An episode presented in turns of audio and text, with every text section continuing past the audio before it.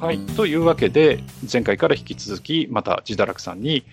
えー、初心者がゴブスレ TRPG の GM をやりたくなったらどうしたらよいかということでお話を伺っていきたいと思います、えー、今回はね、えー、進め方編ということで、えー、進め方についてねまた、えー、先ほど先ほどっていうか前回と同様ですね、まあ、僕の方から質問ししまして自堕落さんに答えていただこうかなと思いますはいで早速なんですけれどもこれね、まあ、自分で質問用意しといてねひでえ質問だなって思うんですけどとても漠然とした質問なんですけどはいはいなんかこう理想的な進め方ってなんかあったりしますあありますありますありますはいはいそれは、えっ、ー、と今やっているこう、まあ、音声セッションやってるじゃないですか、はいはい、はい、まあ、全チャットでもいいんですけども、うん、えっ、ー、とキャラ同士が話し合って物語が進んでるなって感じさせてくれるっていう進め方が一番理想的です。はいはいだから、えーと、ハニワさんが話してるんじゃなくて、ハイニーが話してます。うんうんうん、ドビンさんが話してるんじゃなくて、ドゥが話していますっていう体で、うんうん、あの物語が進行していくっていうのが一番いい進め方です。なるほど、ね、でまあ、できるだけまあ脱線しない方がいいですけども、脱線しながらも、ワイのワイの言いながら進んでいくっていうのが理想的な進め方です。なるほどね。まあ、時にシリアスに、時にギャグにみたいな感じで。うんうんうんうんまあ、その辺は逆にプレイヤー側にある程度スキルが求められるところではあるっていう感じですかね。はい、でもあの、シナリオに没入させていけば、勝手にそういうふうになっていくはずなので、あなるほど理想は高いですけれども、まあ、もちろん理想的って言ってるんで、うん、理想は高いですけども、そうなるようにシナリオを組んでいくのがいいかなというふうに思いますあなるほど、それでね、うん、あの、ちょっと僕ね、準備編で一つ聞くのを忘れたんで、ここでちょっと聞いておきたいんですけど、はいはいえーと、と今、その TRPG のセッションをするときって、はいまあ、僕らはね、当然オンラインで音声って言われるオンラインのセッションやってるじゃないですか。はいはい、だけど、自堕落さんなんかは、ほら、オフでね、はい、やってましたね。まあ、実際にその顔を付き合わせてやったりっていうオフのセッションもやるじゃないですか。はい、で、そういうオンでやるとき、オフでやるときって、何かその準備に差ってあったりしますああることあります。どんなところですかえっ、ー、とですね、まず、あの、あの物を忘れないということですね、オフの場合は。そのシナリオ、ルールブックであるとか、まあ、マスタースクリーンとかそのアイテムとかサイコロっていうのを必ず忘れないなその準備したものを必ず忘れないようにしましょうあははなるほど、なるほど、はい、それは大事ですね。で、うん、会場に行くときに、例えば飲み物を買っておくとか、その分担なんかもできるだけちゃんとしておいて、ねはいはいはい、であの脱線しない程度に。まあ、楽しくやりたいですから、あの手でつまめるようなポテトチップだとか、あのまあ、おせんべいとか、まあ、おせんべいちょっと音がするからあれだけど、でお茶とかコーラとかね、ジュースなんかも用意しておいてっていう、うんうん、そういう、あの、オフならではの準備はあります。まあまあ、場所の設定がちょっとね、また難しくなるので、家でやる場合はまだ用意できますけど、あの、場所を借りたりとか、カラオケボックスでやったりとかっていう場合になってくると、またちょっと違うんですよね。あの、店員さん入ってきちゃうことがあるんで、はい、カラオケボックスの場合は。なるほどね。はい。うん。そうか、そういう本当のその、まあ、リアルで会う場合には、それなりの準備っていうのがもちろん、まあ、必要になりますね。はい、うんなるほどちなみにその、例えばシナリオの面であったりとかっていうことで、なんか変えたりっていうことはありますえーとですね、うん、これはあの声に出すか出さないかっていうのもあるんですけども、はい、はい、あのあんまりにもこう自分の、その私のパーソナリティ、その自堕としてのパーソナリティからかけ離れたキャラクターを出すのはきついよっていう、キャラクターとして。なるほど、なるほど。うん。うんそう、ああ、なるほどね。はい。あの、それを、あの、文章でやる分には俺も演じられるんですよ。なるほど。じゃあ、例えばその、オンラインで、かつチャットでの、まあ、前にね、あの、リスナー部がありましたけど、うん、チャットのセッションなんかだと、そういうことも、まあ、ある程度は可能になってくるはい、あの、キャラの引き出しとかも多くなるんで、うん、うん、うん、その演じやすいんですけれども、例えば俺が陽キャでこう、なんかあの、パリピな感じのキャラクターを出そうと 思うと、俺が血吐くことになるんで、心の中で。 なるほどね。はい、ああ、そうか、そうか。いや、その辺ね、あの、はい、実は、あの、リスナー部の皆さんと、ちょっと僕もあのチャットをしたりすることがあるんですけど、はいはい、ロールを、プレイヤーの側でロールをするじゃないですか。はいはい。で、その、どこまでを、その、求めるものです、その GM として。例えば、そのセリフなんかでも、本当になりきって、そのキャラのセリフとして言う場合ってあるあって、はいはい、でそれって文字セッションだと結構やりやすい先ほどの話ですけどやりやすいじゃないですか。あやりやすいですすごくやりやすいです。でも,、うん、でも例えば音声だったりそのあの音声でも音声のね音声だったり、オフのセッションとかだと例えばエルフの美少女キャラを僕らみたいな汚いおっさんがやるっていうのってやっぱりどっか照れが出るじゃないですか。あのちょっとね、どこかで突き抜けないとダメなんですよ、そういうのやるときって。うんうんうんだから、あのやるときは覚悟を決めていくっていう。あなるほどね。はい。ああで、あの、これはあの、えっ、と、やったことある人は分かると思うんですけど、中途半端にやるとめちゃくちゃ恥ずかしいんで、あ逆にね。逆に。全あああの、普通にもう、あの振り切れちゃうと全然平気です。ああなやるるならちゃんと役としてやった方がいいです。ほど。うんうんうんうんもう女言葉とかも使っちゃ女言葉っとかて言ってみたいな。はいはい。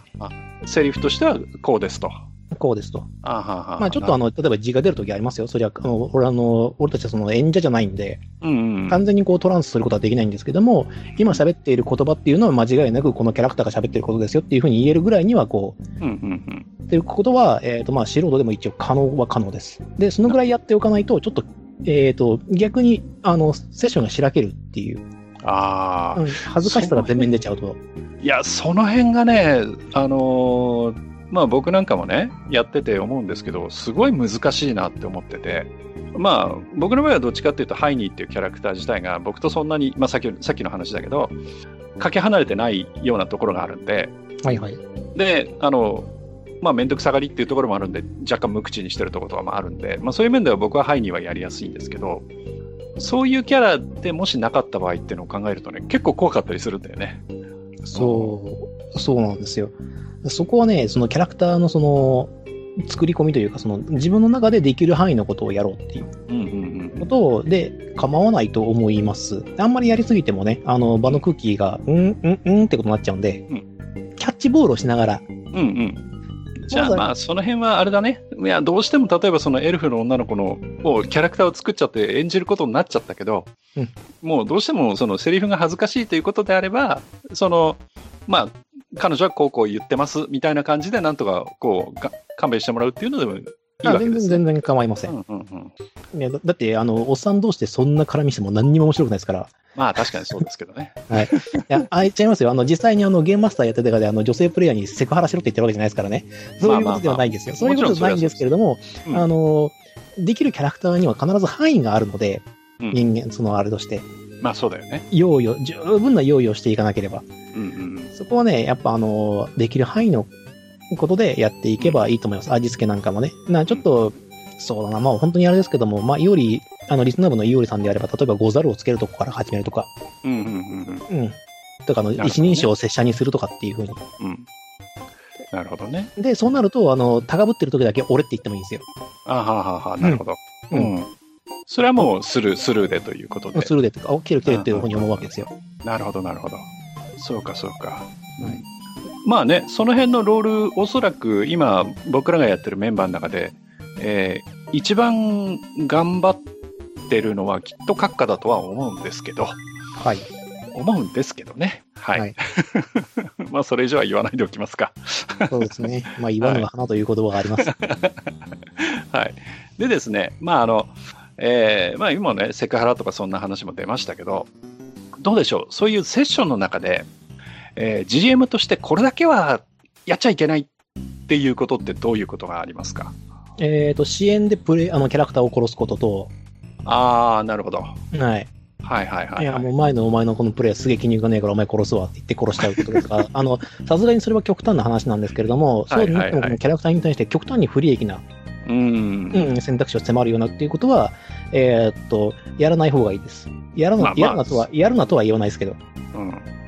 まあでも、例えばその前にね、えー、愚者級の本編の方で、あの、氷河期云々っていう、50、ん ?50 何話でしたっけ ?50 何回でしたっけ、?60 何回でしたっけあれで、 56回かな確か、はうい。ん、であのやれマンチキンだのねあのリアルマンだの、まあ、そういう話が出たじゃないですかはいはい。でそういう例えば困ったちゃんみたいなプレイヤーにそのある意味お灸を据えるみたいな行動っていうのは GM としてやっぱ取ったりすることはありますないですね。あそれそはれないはであすのかセッション外で行った方がいいです。あははははそうかそうかだってそそうれいうセッション外でやっちゃうと、あの、うん俺の支援で俺が気持ちよくなるだけじゃないですか。ああ、あセッショバンカバカ、い中でやや、っちゃ死うんだと死ねんだ死んだ死んだっていうふうになったら、俺が楽しいだけじゃないですか。で、プレイヤーとかドン引きされるんですよ。あはははそのセッションそのものが失敗なんですね、もうそうなった時点で。だって俺の一人よがりですもん。ああ、そうか、そうか。俺のままごとで終わっちゃうから、セッション終わった後に、いや、これどういうことだったのっていうふうに、うんうんあの、切り替えていった方がいいです、絶対に。で、合わないなら合わないで、もうしょうがないんです、それはもうんうんうう。んわかんないならわかんないで。だとしてなるほも、どそれはあの、セッションはセッションとしてやって、うんいや、これはどうかと思うよ。うんトーンを変えてやることは大事なんです。うんうんうんいや、その辺がね、あの、難しいかなと思うのが、さっきその積みの状況云々っていう話を準備編でしましたけど、例えば、パーティーの中で、ほぼ全てのメンバーが、例えばボスに相対したときに、このボスはちょっと気をつけていかなきゃいけないから、みんなでちょっとその、例えば、こう、陣形を組んで、その、誰が誰に支援してとかっていう、こう、作戦を立てながら、こう、ボスに向かうっていうときに、はい。その一人がね、まあ、どっちかっていうと、そのルーニー的な感じなんですかね、そういう人がなんかこう、一人で突貫しちゃったりとかっていうことが、例えば出たとするじゃないですか。はいはいはい。そういう時は、その、お仕置き云々ということはとりあえず置いといて、はい。そうではなく、あくまでその、えー設定されてるシステム、それからキャラクターのデータに基づいて、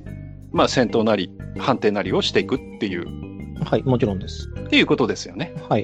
うんだから、あの、あくまでもその、セッション内は公平にやりまうんす。うんうんただ、あの、そその行為をやった結果、あうんのそのルーニン君が死んだとしても、俺は一切心は痛まないですけどね。なるほど。もちろん。うん。逆にそこで例えばあのルーニー君が、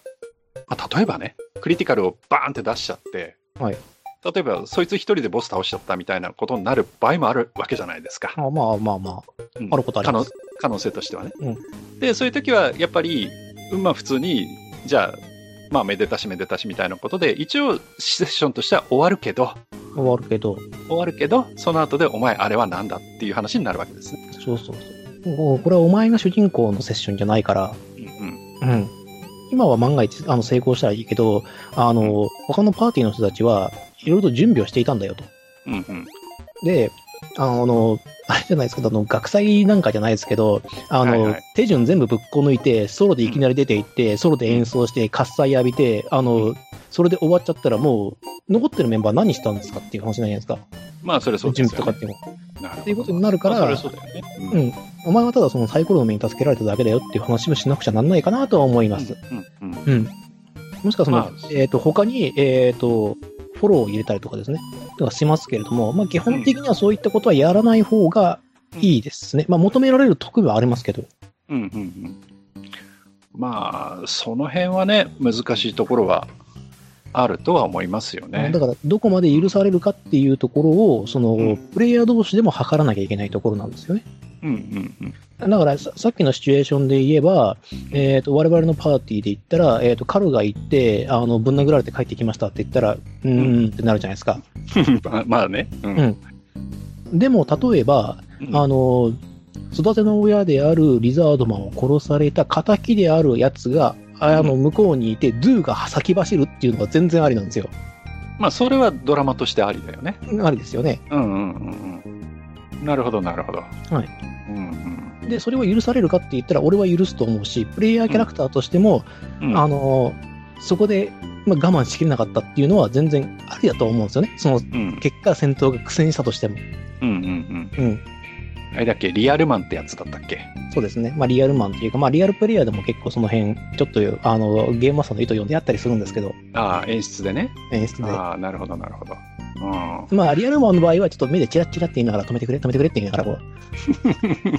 周りにね。う、そうそうそうそう、そういうあーあのパスを出しながら、こはいはいはいはい。う、短期でそのボスに対して特攻しますっていう言うんじゃなくて、えっと、ゲームマスターに対して特攻してもいいですかみたいな、チラッチラみたいなことを言って、うんうん。いやいや、待って待って待って待ってって言って止めたりとかっていう、うんプレイ、他のプレイがっていうことを期待して、こういう、そういうパスを出したりとかはします。うんまあ、リアルマンの場合はもう、行きますって言っちゃうから。うん、ああそうかそう か。うん、いやまあその辺がね、まあ、さっきもあったんですけど、うんその例えば、まあ、簡単なミッションで簡単なその敵でっていうことであればうん。あんまり問題にはならないかもしれないんだけど例えば GM の方で、まあ、今回のシナリオなんかもそうだったと思うんですけどその結構そのひりつくような戦闘をしないとギリギリじゃないと勝てないみたいなねそういうそのボスが用意されてる場合とかってやっぱりその一つ間違うと大ピンチに陥るじゃないですか。いや、もちろん。でそういう時の、その、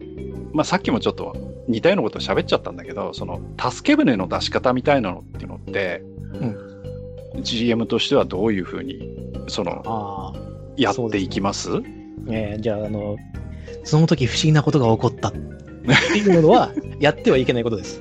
あれはダメだよね。はい。うん。でもあれはちょあの、あの、あれはちゃんと許されるシチュエーションっていうのは、ある程度作られていて、おいおいと思いながら、でもそれをちょっと消化してる部分があるじゃないですか。はいはいはい。あの、その時不思議なことが起こったわ。はいはい。うん。ええー、それどうかと思うよって思うけども、でもそれを望んでた自分なんかもあるんで、見ていた当時は。うんうんうん。うん、だからそれ許されてはいるんですけども、それをやってしまうとしらけますよと。うん、しらけるよね。ねもちろんこれではやってはやってはいけないことなんですけど、うん、あの、で、助け舟の出し方あの、これだけはやってはいけないこととかの被るんですけれども、うんうんうん、あの、判定の差し返しは絶対ダメです。あ、そうか。さかのぼっての判定とかは絶対にやっちゃダメです。ああ、はんはんはんはんはん。そうだよね。はい。それこそ、その、なんだっけ、逆転とかが、あれば、あれはシステムで許されてることだから。そうなん、まあ、許されてるからいいんですけれども、うん、さっきのあれなしっていうのは、そうダメです。サイコロを振ってしまった以上はもう差し返しはできない。そうだよね。はい。その出た目に対して、じゃあどうしていこうかっていうことをまあ考えて策を練ってやっていくっていうのがまた楽しみでもあるからね。そうなんです。っていうことは、だから、うん、あこのゲームマスターは何かやらかしても大丈夫だなって思われたら、そのセッションすごくゆるゆるになっちゃうんで。ああ、そりゃそうですよね。うん、緊張感崩れちゃうから、どんだけ強かろうとも、うん、ああ、いいわと思って。とりあえず突っ込んでみようぜっていう考え方になると、うん、うんうん、お前ら殺すぞっていうことになっちゃうん で怖い怖い。ということになっちゃうので、うん、あの、助け舟の出し方ってなかなか難しくて、うん、えー、ね、見えないところで手加減をするっていう手段もあることあるんですよね。うん、要はその、まあ、例えば、モンスターのデータがまだその出てない時は、はい、っていうことね。そうですね、まあ、その時にちょっと弱くしておくとかっていうこともできるんですけども、ゴブリンスレイヤーはそのデータを開示してしまううんうん、ことがあるじゃないですか。あの、多いじゃないですか。そうね。まあ、そういうルールが最近多いんですけども、そうするとですね、うん、手加減しにくいんですよね。はい。うん、なので、あの、僕が使っているこの、あれなんですけども、僕が出したあの、ゴブリンコマンダーっているんですけども、あれ、創作の魔物なんですよね。はいはい。あの、基本データ載ってないので。うん、なので、こいつはこいつがベースになっているっていう、ベースは教えるけども、実際のデータは教えないとか。ああ、なるほどね。はい。うんうんうん。うん。だから、モンスターハンターで言うと、なんか、アシュみたいな感じで。、はいはい、はい何々亜種みたいな感じで、ベースはこれだから、基本的なベースはほとんど変わらないであろう、でも強化されてる部分があるであろう、何かが違うであろうということは分かるから、対策はなんとなくた、取れるんだけども、実際に戦って初めて能力が分かるみたいな。うんうんうん、っていうような判定をしちゃってもいいと思います。強い敵を出すときはね。うんうん、うん。うんでも、あれじゃないあの、システム上、あの、何でしたっけあの、モンスターの情報分かるやつ。知識判定を。。魔物知識。うんその場合は、えっ、ー、と、うん、俺は一旦使わせてもう一回やらせます。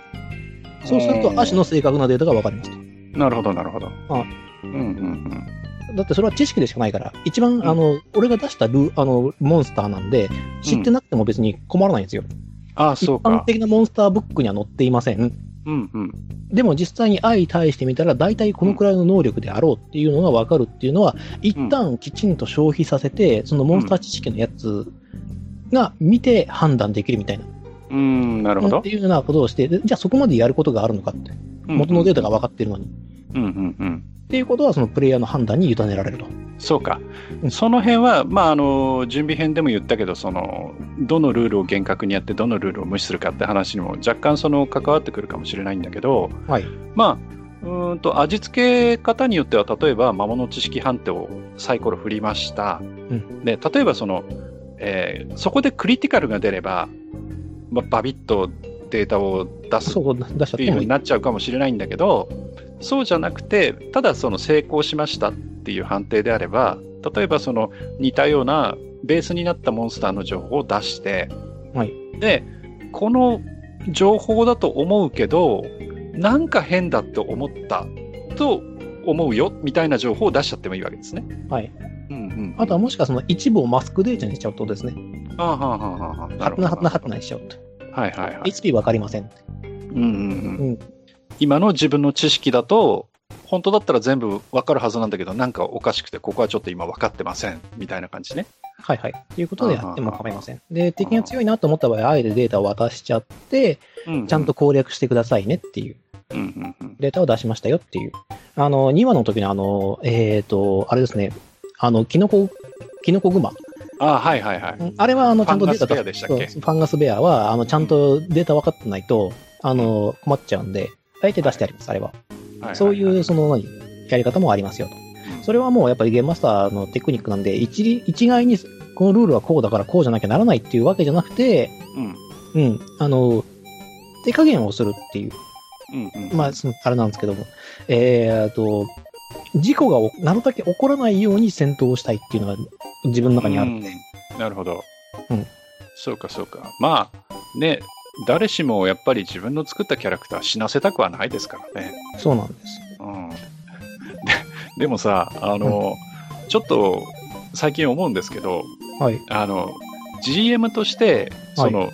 やられ役のモンスターのそのキャラデータ作るって結構しんどくないですいや、全然、これあそれは大丈夫ですこれ全然もうギンギリギリを攻めるっていうか、あどーれなるほどねどのくらいをこう攻めればいいかなって、やっぱ結構俺たち、そういうこと話してるんですけど、あの、はいはい魅力ある悪役っていうのが絶対物語上必要なので、あそあれなるほど、ね、データにも反映されなきゃならないっていう気持ちがあるのあーで、そのあたりをちゃんと作っておくっていうのは。んで、本当にザコだったらザコのモンスあのモンスターデータ用意されてるんで、それをうまく使えばいいんですよ。うんもちろん倒されること前提でそれをやるっていうのはもちろん必要なことで、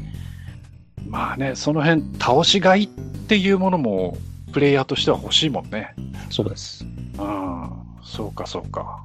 いやーなんかね、聞けば聞くほどね、なんか難しいなっていう気がしちゃうんだけど、でも、この辺はね、やってみないとわからないかなっていうのがものすごくあるんですよね。あうの、んだって、ね、埴輪さんだって、あの、実際やってみてからあの56話聞き直すと、あーって思うとこがあったみたいな話をされてたんで、ああ、そうですね、ううんやっぱりね、ほら、あのリプレイなんかは前から、まあ、読んでるものもあって、その、TRPG そのものの雰囲気はなんとなく分かってたつもりではあるんだけど、実際やってみるとね、うん、また、こう、やっぱりやってみないと分かんないことってあって、うん、で、その上で、こう、うん、まあ、あの話を聞くと、いや、本当に例えばルーニーやるやつってよっぽどぶっ飛んでんだなとか思ったりしますよね、やっぱりね。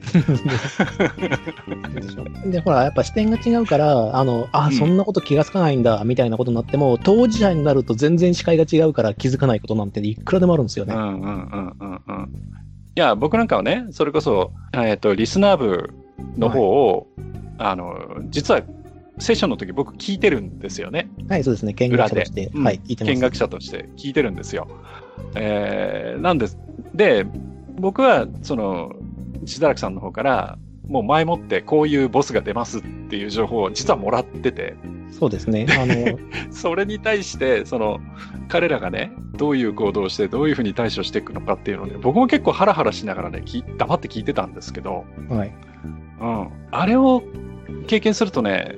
まあ、プレイヤー側の苦労はもちろんですけど、GM の苦労っていうのもね、結構ね、分かってね、うん、それはやっぱりね、思いましたね。はい。なかなか楽しい。いや、ほんとね、ううん、ほんとね、リスナー部はね、よく切り抜けたと思う。うん。そう思いましたね。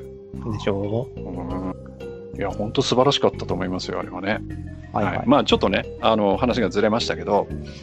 で、どうでしょう、あのまあ、準備も含めてなんですけど、はいはい。こう進め方、まあ、やっぱりね、その GM としてやっていく上でもちろんそのルールの勉強とかはもちろん必要なんですけど、何かその、まあ、トレーニングっていうんじゃないけど、勉強する上で、なんか、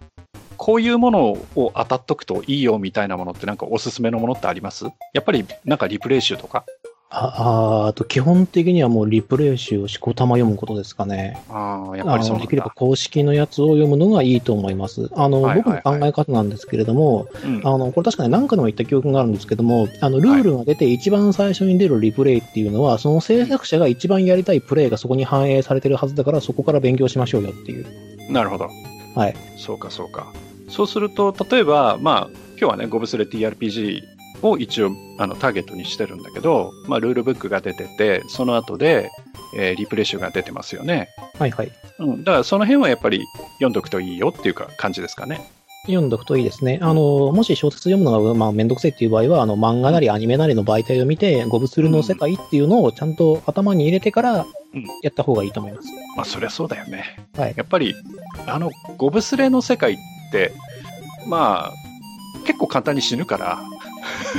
そう、キャラまクターがあ、。そうそう、あの、ちょっとね、ウィズチックなところもありの、うんうんうんうん。だから、そういう面では結構、その、まあ別にその GM が殺そうとしてるとは言わないけれども、そういう落とし穴は、どこにあっても不思議じゃないぐらいの感覚はやっぱりプレイヤー側も持ってた方がいいのかなとは思ってはいるんだけど、はい。あの、俺自身としても、あの、プレイヤーキャラクターを殺すつもりはないんですけども、殺気は感じさせてるつもりです。うん。いや、もうかなり、かなりのやる気に感じますけどね。いやー、でもまだまだだと思いますけどね、あの程度だ ったら。いや、あの、ねえ、なんで、なんでしたっけ、なぎ払いはのい。連発とか見てるとね、うんいや、すげえなって思いましたけどね。いや、まあ、そのあたりはね、ちゃんとね、データを見てますから、僕は。うんうんあのーリスナー部のあの前衛2人はあの残耐性を持っている鎧を装備しているので、うん。はいはいあ。の残属性の攻撃はいくらダメージを出そうとも半額半分になっちゃうんですよ。うんうんだから致命傷とはとほど遠いところになりますうん。。絶対にう。んあのそれこそあのゴブリンコマンダーのあの 7D6 プラス7うんあの6みたいな、ああいうふざけたダメージじゃない限りは一撃でマイナスになることってないんですよ。うん。うんで、あの、ティラーナも硬いですし、うん。い、よりもやっぱ残耐性持ってるんで、うん。あの、えっ、と、HP 次第では、そのティラノがかばらなくてもいいという状況を分かっていて、ざんあの、投げ張りを連発してるんで、なるほど。はい。6点、7点だったら3ターン耐えられるじゃないですか。その間に、あの、ヒーローをかませば、うん。少なくとも戦線がいきなり崩れることはないでしょううんうんうん。と。ということで、えっ、と、やっています。なるほどね。サイコロを振っています。で、えー緊張感を出すために、えっ、と、ゴブリンファイターのみはサイコロを振らしています。これは、あの、クリティカルとファンブルの可能性がありますよっていうことです。うんうんで、でもちろん、あの、サイコロの目によっては、その、あいえーと、プレイヤーキャラクターのティラノとか有利の攻撃を避けることもありましたし、うん。うんうん。うん、ちゃんとあの、私のドラマティックダイスがですね、仕事してくれますので、えこれ一切仕組みなしでやってますからね、あれは。本当にサイコロ振らして、ちゃんと振ってますから。うん。あの、なかなかその辺はね、あのーポッドキャストだけを聞いてる方だと分かりづらいとは思うんですけど、あの、ドドントフっていうシステムを使って、まあもちろんシークレットダイスも触れるんですが、そういう判定のダイスは、あの、ジダラクさんが振ったダイスの目が、プレイヤーにも全部見えてるんだよね。はい、オープンダイスでやってますので、だから、あの、そういう面では一切そのインチキはないので、ないですから。うんだからね、まあ、そんな中ね、まあ、あの彼らもなんていうかその芸達者だなと思ったのがうまいところでファンブルがね、あまあまあ、守ってくれたおかげでね、よりドラマチックな形になります。まあそれがね、ね本当にね、致命的にならなかったっていうのが幸いで。いや、本当そうですよね。うん、そうなんですよね。まあ、ただ、えっ、と、まあ、ゴブスレ TRPG に関しては、あの、因果点を残しておくことと、あとは、あの、バーニーのあの、エスケープっていう魔法がありますので、はいはいはい。最悪戦闘から脱出するっていうことはあるので、戦闘状況を、あの、緊張させること自体はそんなに、あの、全滅にはつながらないんですよね。うん、なるほっどてい。うのがあって、ある程度安心して強い敵を出しているっていうのがありましうんうんてう、んあとですね、あの、ちょっとあの、戻りまして、準備編とか進め方的にも、あの、アドバイスというのがあるんですけども、あはいはの、ホブゴブリンアーチャーっていたんですよ。リスナー部に出したやつで。あ、いましたね。は、はいい。はいあの、ロングボウを装備してるホブリ、あの、ホブゴブリンで三眼中っていう、あの、三つ目になるやつをやって、命中補正を加えて、あ、の、バーニーを狙い撃ちしたっていうやつがいるんですけども、うんあいつね、、強いんですよ。であいつ強くて、でも、固定値にしてあるんですよ。それはなぜかっていうと、クリティカルが起こないんですよ。ああ、なるほどね。はい。うん。それはなぜかっていうと、あの、ロングボウっていう武器が残耐性ではなく、一つ耐性なんですよ。一つなんですよね、うん属性が。だから、えっ、と、防ぐ方法っていうのが、プレートメールと、えっ、と、あとは、えっ、と、もう一個の鎧、そのしかないもん、その一つ耐性を持ってる防具がないもんで、うバーニーが狙われた場合は、あ半半減できない。だから、クリティカルが起こると、いきなりマイナスになってしまう可能性が高くなってしまうう。んうんっていうことを加味して、命中値を20に固定してあるんですよね。うんうんで、支援があったとしても23なので、ダイスめ、あの、ダメージダイスは絶対増えません。なので、4D6 っていうダメージを必ずだ、あの、出るので、事故がほとんど起きないと。で、サイコロを振る数が多くなればなるほど、それは、うんあの、平均値に近絶対近づいていくんで、うんうんそうね。はい。。積で分まあになりますからね。うんはい。あの、致命傷ではなく、要するに痛で、うん。食らうと痛いよと。対処しないとまずいよと。ただ、一旦は耐えれるよとか、そういう目論見みが立てやすくなる。風にはしてあります。でその代わりファイターは事故がありますよと。まあそうだ、それはそうだよね。うん、っていうような、そういう配置にしてあるんです。なるほどな。うん、そうか。そういうところでの、その、まあ、安分の仕方っていうかね、うん、加減の仕方っていうのが、やっぱり、まあ、やっぱり、ね、ジダラクさんの、まあ、経験の賜物でもあるんでしょうね、おそらくね。まあ、あとあれですね、準備でいうとこのルールの習熟部分ですよね。うん。うん、防具はこれだからこの辺は出しても大丈夫。例えばハイニーとカルを一緒に同じダメージでぶん殴っちゃうと、カル死んじゃうので、まあ、まあ、そうですよね。はい。うんうんでそうならないようにしつつ、でも彼も一一発食らえば痛いよねっていうところで投げ払いのに入っちゃうとまずいよと。んじゃあ彼はどう動けばいいかと。はいはいはい。うん、っていうことを考えてもらううと。ん。まあ、ハイには殴られてもいい、ドゥは殴られてもいいから前に出る。うん。じゃあ彼はどうするかって。あの、視覚移動を使って、相手の視覚から攻撃することで、投げ払いから逃れることはできますかみたいなことがうん。できるわけじゃないですか。あのキャラクターが。っていうことを考えてやってもらえばいいと。単純に力押しするだけだったら、こっちだって力で押せるぞと。そうした時に被害になるのは君だよと。うんっていうことが言えるわけなんですよ。まあ実際ちょっと死にかけてましたけどね。そうですね。あの、死にかけた時のね、あの、ご本人のね、テンションの落ち方が、あの、後で聞くとすごい面白いんですけど、うんはい。まあまあ、まあ、それはね、ちょっと余計な話なんですが、はい。でまあ、戦闘バランスはね、ある程度そのあたりを見ながら、やっぱそのルールに習熟しておくっていう必要性があります。で、あの、ゴブスレはね、魔法がちょっと強力なので、えっ、と、あんまり凶悪なやつは敵に持たせない方が無難うん、うんですね。うん。一撃必殺になりかねない魔法が結構あるので、ああ、そうか、そうか。うん。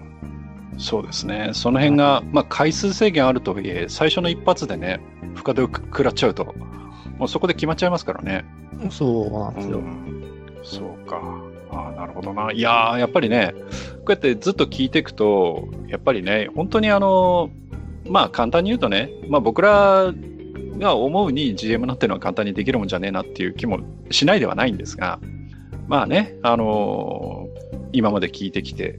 まあ、自堕落さんがね、どれだけまあ苦労もしつつ、どんなことを考えてね、あのー GM の準備をして実際に進めてるかっていう中のね、一旦でもね、あの、皆さんに分かってもらえたんなら、えーまあ、今回やったね、意義もあるかなとは思うんですけど、まあ結構ね、あの、いい時間になってきちゃったので、まあそうあです次で、うん、最後にしたいと思うんですけど、あの、まあこうやってね、実際キャンペーンをやってみて、で、普段からね、まあつるんでる僕らだけじゃなく、まあリスナー部の方とも、えー実際にセッションをやってみて、どうでしょうあの、自堕落さんの方から、これからその、まあ、特にね、ゴブスレ TRPG で、えーゲームマスターをやってみたいっていう人に対して何かそのメッセージ的なものがあれば最後いただいて締めたいなと思うんですけど、どうでしょああ、そうですね。えっ、とね、何を描描きたいかっていうことなんですよね。うん。ゲームマスターやるっていうことは。ううんあなたはこのシナリオで何がしたかったのと。うん。うん。っていうことを、あの、明確に答えられるようにしておくといいかなとは思うんですよね、最初の頃は。うん。うん。うん。うん。でなたるほだどそれが独りよがりにならないように気をつけなきゃなんないっていうのもあって、ものすごく難しいんですよね。で、シナリオ用意しておいて、その通りにならなかったらキャラクターがなんか全然イメージとちゃうっていう。うんなんてこともまあまああることになっちゃうんで、えーっと、もしね、その、やりたいっていう人がいる場合はなんですけども、あの、一番初めはですね、あの、付属のシナリオとかをやるのが一番いいと思います。ああ、なるほどね。はい。まあよくできてますし、うん。あの、何よりなんですけれども、あの、シナリオを考える能力と、実際にゲームマスターとしてゲームを進めていく能力は全くの別なので、うん。あの、双方に慣れていく必要がありますと。うん。うん。で、まず、あの、ゲームマスターとしてのその、 ゲームの切り盛りの仕方。うんっていうのを、えっ、と、学ぶべきかなと僕は思います。その後にシナリオが作れるようになればいいので。うん。うん。はい。そうかそうかはいそうするとまずはそのまあ真似真似事っていうかそのある程度すでにこう用意されたものでまあやってみてはい。まあ、付属のシナリオとかですね、あの、まあ、ネットの世界は広大ですから、あの、公開されてるシナリオなんかもいくつかあると思いますので、はいはいそちらの方をまあ読んでやってみるっていうのがいいと思いますし、まあ、僕が一番お勧めしたいのは、あの愚者の迷宮ですね。ああれのシステム自分ねでそうあのシステムを作ってやってみることで、あれシナリオ必要ないんで、うんうんまず、そのゲームマスターとして判定のやり方とか戦闘のやり方、時間がどのくらいかかるのか、今話してる時にどのくらい時間かかってるのかっていうのを感覚的に理解するために僕はああいうのを用意するんです。うんうんプレイヤー、ゲームマスターともになりやすいですからね、そうなるとう。んうんで、経験を積んでいくと、ゲームマスターとしてのレベルが上がります。で、そうするって、そうして余裕が出てきて、自分はこういうシナリオができるかな作れるかなっうんていうふうになった時にシナリオを初めて作るという意味なんです。うん初めから高い理想を持ってやると必ずこけます。うんなるほどあの、人間そんなにね、才能溢れてないんで。うん、なるほどな。これさ、例えばそのゲームマスターって必ず一人じゃなきゃいけないってことはないですよね。あもちろん、あの、サブマスとかを立ってもいいです。うん、だから例えばそういうふうに誰かその、えー先輩になるようなその経験のある人と一緒にやってみるっていうのも一つ手としてはあるのかな。手としてはありますけども、俺がお勧めするのはやっぱり同レベルの人たちと一緒にやるっていうああ、のながるおほどすすね。めですね。で、そうすると、みんながみんなルールブックを読んで噛み砕いて、この判定どうかな、この判定どうかな、こうだよねって言って話し合いながら進めていくっていうのが、双方のレベルアップになるんで、うん、うんうん、なるほど。あの、やっぱ経験者がいるとね、これどうなんですかって聞いちゃって、それで終わりなんですよ。それあっーてそっ全か然身にならないんで。ああ、そっかそっか。うん、なるほどね。はい。うんだったら同レベル、まあ、同じぐらいの習熟度の人とやってみて、い、ろいろ試行錯誤するっていうのもまた、一つの手かなとは思います。うんなるもほどちろん、あの、ゲームマスターは、あの、経験者でプレイヤーをっていうのが、それはそれでいいと思いますけどね。うんうん、なるほどね。いや、わかりました。えーところでね、あの、ジダラクさん、今、まあ、あの、愚者級 TRPG 部ということでやってますけど、はい。うんと、リスナー部の方って今のところ、プレイヤーが3人じゃないですか。はい。で、それを例えば、まだ、例えば増え、増やすような余地っていうのはあるもんなんですかいや、別に増えたところで、あの、シナリオいっぱいありますから、どれか受けてもらえば。 なるほど。一人、一人増えたら、まあ、4人パーティーにしてもらって、例えば3人ポンって増えたんだったら、じゃあ新しいパーティー組んで、この依頼やってもらおうかっていう。ああ、そういうこともできるわけだ。はい。だかあーなるほら、どシナリオ6本ぐらい考えてますから、毎回毎回。わあ、すごいな。はい。ということは、例えば、まあ、これを聞いて、じゃあ、じゃあ、俺も混ぜてくれよっていうような人がいる場合は、それはもうどんどん言ってきてもらって構わないというふうに言っちゃっていいんですかね。はい、いいですよ。少なくとも、はいあの、私がこの TRPG をやってる間は、まあ、問題ないなと思います。はい。まあ、あとね、どれぐらい続くかっていうのはちょっと、僕もこれは明かされてないので、わかんないですけど、はい。まあね、もうちょっと続くんだろうなとは思ってるんですけど、そう、そうですね。あの、きキリンが如くが終わるぐらいには終わりたいかな と思う。結構あるなでも、ペース的にはだって、月1できるかできないかじゃないですか。まあまあ、そそのう本で編すやねろ。うと思うと。だからそのあたりなんうで、んうんうんもうちょっとこうしっかりやりたいなって。まあ、あの、割とね、あのうん、力入れて、あの、モードの設定とか作ってあるので、だよね。はいうんいや、わかりました。まあ、はいその辺ね、もし、あの、まあ、これからでもね、参加したいという方がいらっしゃればですね、えーこれはどこ宛てに応募すればいいのかな僕らに直接言ってもらえばいいんですかねはい、そうですね。まあ、僕にうあの DM もらうなり、DM くれるなり、もしくは、あの、まあ愚者級の方に参加してみたいです、みたいな。そうですね。はい。まあ、いつものね、メールとかでも構わないんでしょうし、はい。まあね、あのーそういうことでやってみたい方は、また、えーまだ、まだまだ募集の枠はありますということで、はいよかったら一緒にやってみませんかということで、締めちゃってよろしいでしょうかね。はい、構いません。はい。というわけでね、えーまあ、きっと2回になってると思いますが、2回にわたりまして、えー、ジダラクサイさんに、えー初心者がゴブスレ TRPG のゲームマスターをやりたくなったらどうしたらよいかということで、